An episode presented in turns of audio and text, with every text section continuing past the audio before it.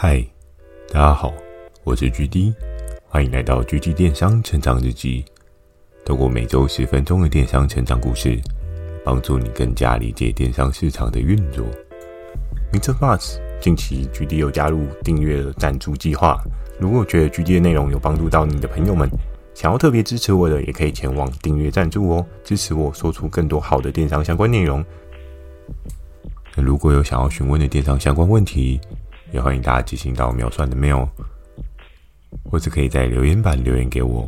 Firstory 也有推出新的语音留言功能，期待大家可以给我更多不同的建议。好的，我们正式进入今天的主题。今天这一集呢，要跟大家聊到怕中暑，那你可能需要。诶，其实，在整个全球气候的暖化的过程当中啊，我相信应该很多的人。开始一年比一年感到炎热的状态哦。我记得在我小时候，夏天的热跟现在夏天的酷热那种感觉是有一个很强烈的极端差异哦。因为其实确实这几年气候真的乱了套，然后再加上呢，我们可以看到很多就是相对比较极限气候的出现哦，比如说。天气炎热的时候，就变得越来越热嘛。然后，如果假设你今天是居住在台北的话，那个感受可能会更加强烈哦。因为在夏天的台北呢，常常是一个热岛效应哦。有过几次，我从基隆到了台北，然后反而会发现，哎，其实基隆还没有台北来热哦。因为台北，如果大家地理有学过的话，应该大家知道。台北它是一个盆地的地形哦，所以造就成夏天的台北真的是超级无敌炎热。跟高雄，我记得在我小时候，高雄大家都说高雄超热，高雄热到爆炸。我记得在一次旅行当中去了高雄，发现哎，高雄还没有台北来热呢，真的是一件非常特别的事情哦。那今天这一集怕中暑，那你可能需要的是。我相信很多人可能就想说，嗯，决定你可能是不是今天要讲防晒类的商品啊，还是说有什么运动相关的东西？其实今天确实要讲的是运动相关的东西哦。那在一开始呢，首先要跟大家讲到汗滴禾下土，嗯，下一句是什么？谁知盘中餐吗？哎、欸，好像颠倒过来哦。好像是谁知盘中餐，汗滴禾下土。嗯，哎、欸，还是颠倒过来，还是我记错了？应该不会吧？其实为什么会用到这一句俗语呢？就要讲到在夏天的时候，大家流汗都流得很多嘛。我们都知道的是，其实你今天在运动的过程中，什么样类型的运动容易让流汗流得非常多？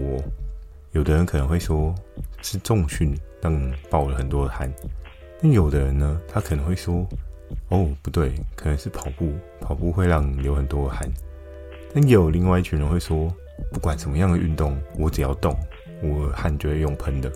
”诶，这也不是不无可能哦，因为如果你今天在一个非常炎热的天气当中去做运动的话，其实很容易会流很多的汗哦。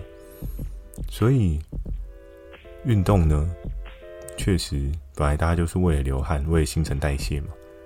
那这个商品呢，它确实能够带给你疯狂的流汗的这个过程哦。我相信在夏天运动呢，有的人会觉得很舒适，但有的人会觉得又热又要运动，真的是太折腾了。不过呢，接下来真正的要跟大家聊到这个产品到底是什么样的产品哦。我不知道大家有没有曾经有过这样的经验哦？这个万年的装饰品，你家一定也曾经有过。诶，讲到一定会不会太过有把握的举例？我有稍微观察一下我周遭亲戚朋友啊，又或者是我自己的家，这个故事呢，就开始从我小时候的某一个时期开始讲到吧。我还记得在有一次小时候呢。应该是母亲节还是父亲节吧？由于我自己的爸妈可能看到我自己的外公外婆，那相对他们比较没有一些运动的习惯，是比较少一点的。所以呢，在某一次的节庆当中，他们就送了他一个很特别的东西。那这东西呢，可能多数很多人都想说：哎，母亲节、父亲节，父亲节刮胡刀，母亲节康乃馨，对不对？可能就是一个很直觉的反射联想哦。但在那个时候呢，由于我自己的爸妈可能想说：哎，那让自己的爸妈也可以有一些不错的运动选项，所以呢。那时候他就买了一个跑步机哦，那这个跑步机呢，我相信很多人可能对跑步机这个产品非常不陌生哦。跑步机它的演变呢，也变得非常非常多。我记得在小的时候呢，我可以看到的是跑步机，它是一个非常沉重的存在，有一个很单纯的两个把手，然后前面可能有一个简单的计步器，然后。让你大概知道说，哦，我今天走了多少公里。那随着这个滚轮的滑动的过程当中呢，你也可以感受到说，哦，我今天走了多少的路程这样子。那这个产品呢，其实确实有效的帮助你，只要在家就可以运动。可是非常有趣的是，在我后续的生活经验观察当中啊，假设你今天家里有跑步机的人啊。大概十个里面有九个，那个跑步机最后都不会用。诶，这是一个什么样的心态逻辑哦？就非常的有趣，就是诶，其实你随时都可以运动，然后你看到跑步机，你随时想跑都可以跑。哦，这个跑步机呢，可能你想要运动的时候，它就是在那边。那为什么大家都会选择不跑呢？其实初期这个跑步机它的组成架构呢，就很简单的一个塑料把手。计步器，然后下面联动的那个踏板呢，它就是会有对应的输送带，有点像是电商，就是有一些很厉害的物流，不是都会有那种输送带的商品传输嘛？它就用这样的输送带，然后下面再加一些滚轮。老旧的跑步机呢，它多半那个滚轮都是比较没有一些静音设定的哦，所以当你在走的时候，你就会听到砰砰砰砰砰的那种声音。然后你也会随着你步伐快或慢啊，因为你转的速度快与慢，那个输送带的转速就会有所不同。那有所不同的状况之下呢，其实也会造就成声音的产出哦。你就会听到咻咻咻咻咻，然后再加上嘣嘣嘣嘣嘣，你的脚步声，再加上这个输送带的转速声。那所以，如果你今天是在一个很美好的早晨，没有人吵你的早晨。你在家里的小孩啊，或者是你的另外一半还在睡啊，你起来跑步机的时候，反而就会带给另外一半很大的困扰，因为他还在睡觉，可是你却这样子去使用这个产品，那就会造成这商品呢有一个很大的声响，也会造成原本在熟睡的人突然就醒了过来哦，这也是一件非常可怕的事情。那也是因为它如此大的声音呢。渐渐渐渐的，我们就可以看到，很多人尽管家里有跑步机，他都不会拿出来做使用。那我在美国的一些影剧的生活情节当中啊，我大致上面看到，其实美国还蛮多人有这些健身器材的。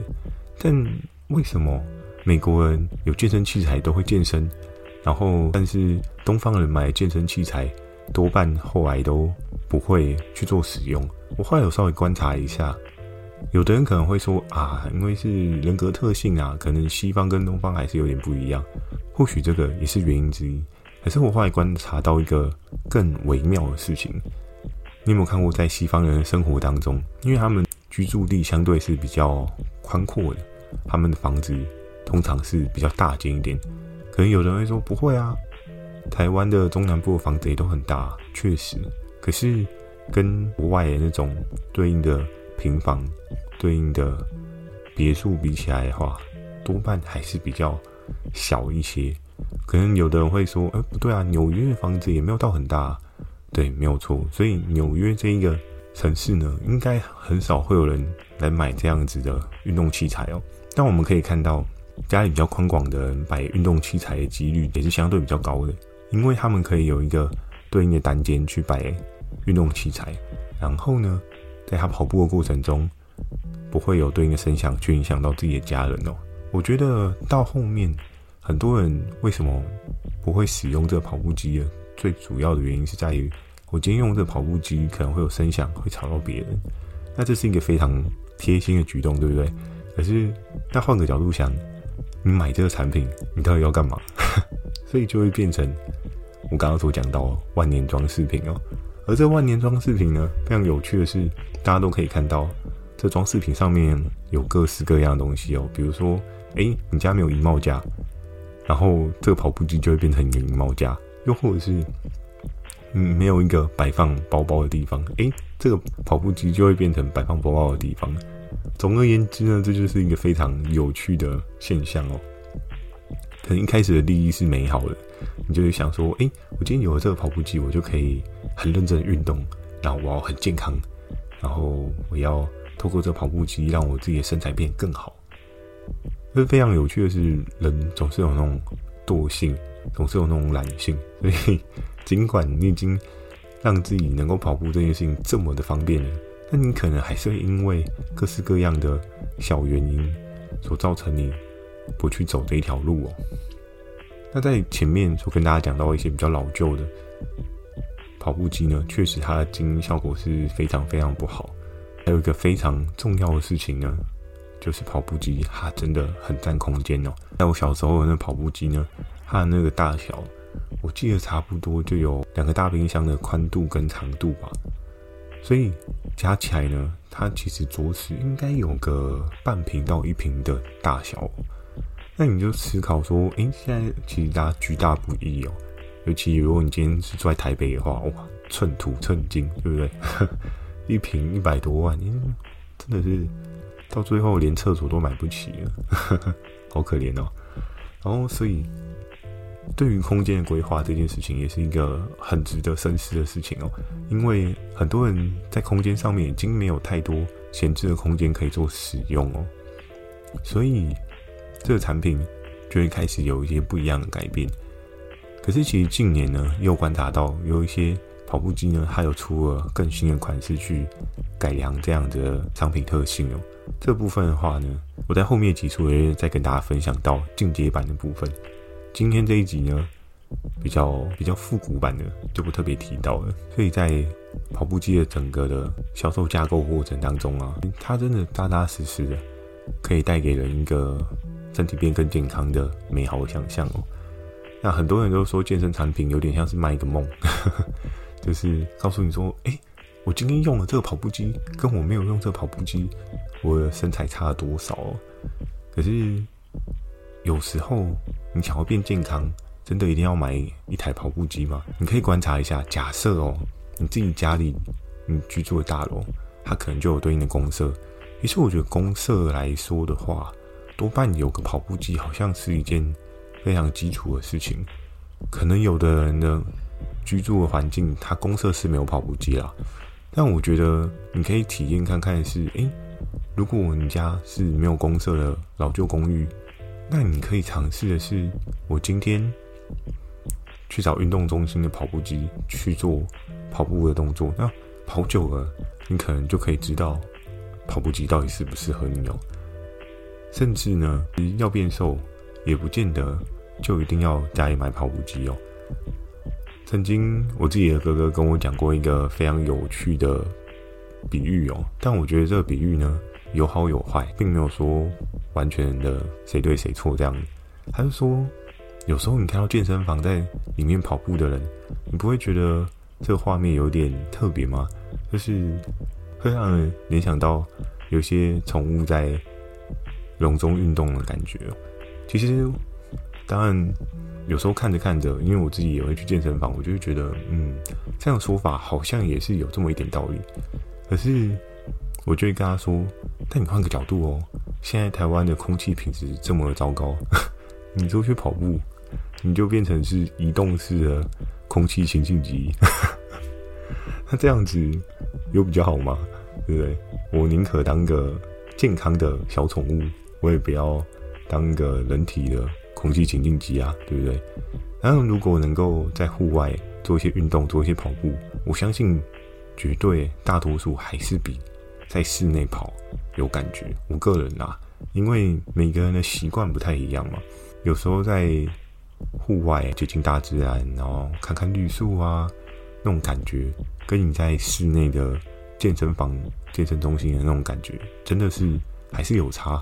因为你还是可以，比如说你今天是去一些有虫鸟叫的地方啊，或许你可以吸收到一些芬多精之类的，就是对你有帮助的好处。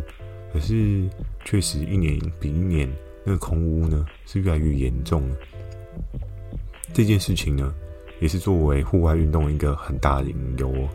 如果你常常没有做好防护的话，大家可以去看那个有一些医学报道，其实已经有讲到说，有时候吸烟的人还不见得比常常在户外运动的人还要早死。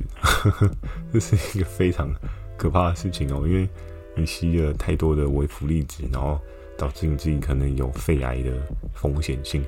这件事情真的是很难说啊，有时候生活环境已经变成这样，就要想一些方法去应对嘛。所以如果要瘦的话，其实不管是室内室外，都是一个很好的选择。那那如果假设你今天有在思考要不要买跑步机的话，我最强烈的建议就是，你可以先养成跑步的习惯，然后再去买跑步机，这会是一个比较行得通的路，因为。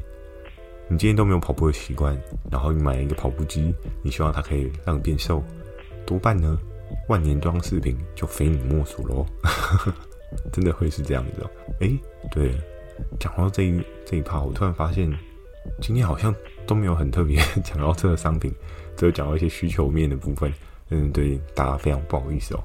但我也不是要就这样结束哦，后面呢，我很快速的。稍微描述到这个产品在当时的一些状况。其实这个商品呢，是谁的啊？每次大家都会问这个，对不对？是谁的啊？GD 又是传说的吗？啊，对，又是传说的。哎、太太好猜了吧，对不对？其实这样，传说真的是有时候我看一看，我真的觉得它真的是蛮有两把刷子啊。但是因为 GD 电商成长日记呢，是一个回忆录的概念。所以，请大家多多包涵哦。在这个时候，GD 我呢，还只是一个小新手，对不对？是一个小兵，没有办法有那种很夸张、很浮夸的超强档次哦。请大家多担待一下。但是越听越后面，就会发现，其实距离我还是有两把牙刷，嗯，两把牙刷，没有两把刷子啦，就是有一些厉害的常人之处，好吗？好，那。这个传说，它的健身车呢，在当时市场的氛围状况之下，它卖了多少呢？我相信应该很多人都会说：“哎，其实健身车应该很好赚吧？健身车那个利润跟它的单价都很漂亮吧？”部分呢，我记得之前有跟其他的业务窗口讨论过，一健身车它的利润空间呢，是真的抓的挺高的。而且你有没有观察过健身车？他都会找很多名人来代言，诶，为什么会找很多名人来代言？其实这件事情呢，你就可以稍微去思考一下。能够找名人，那相对代表空间一定不小嘛。你今天如果没有多的空间，你怎么去额外砸这些行销广告费用呢？其实，在当时候啊，整个市场算是一个运动刚开始起跑的市场哦，也很疯狂的是，传说他的这个跑步机呢。在三个礼拜，他就突破两百以上的销售水准哦。两百块吗？GD，你觉得有可能健身车卖两百块吗？当然是两百万啊，对不对？三个礼拜就卖了两百万以上，等于一个礼拜就有将近七十万左右的销售水平哦。很多人可能就是说啊举例啊，你这个跑步机，我相信对不对？一台就是一两万，那你这样。一个礼拜七十也还好啦，哎，不好意思哦，不是这种价位这种 level 了。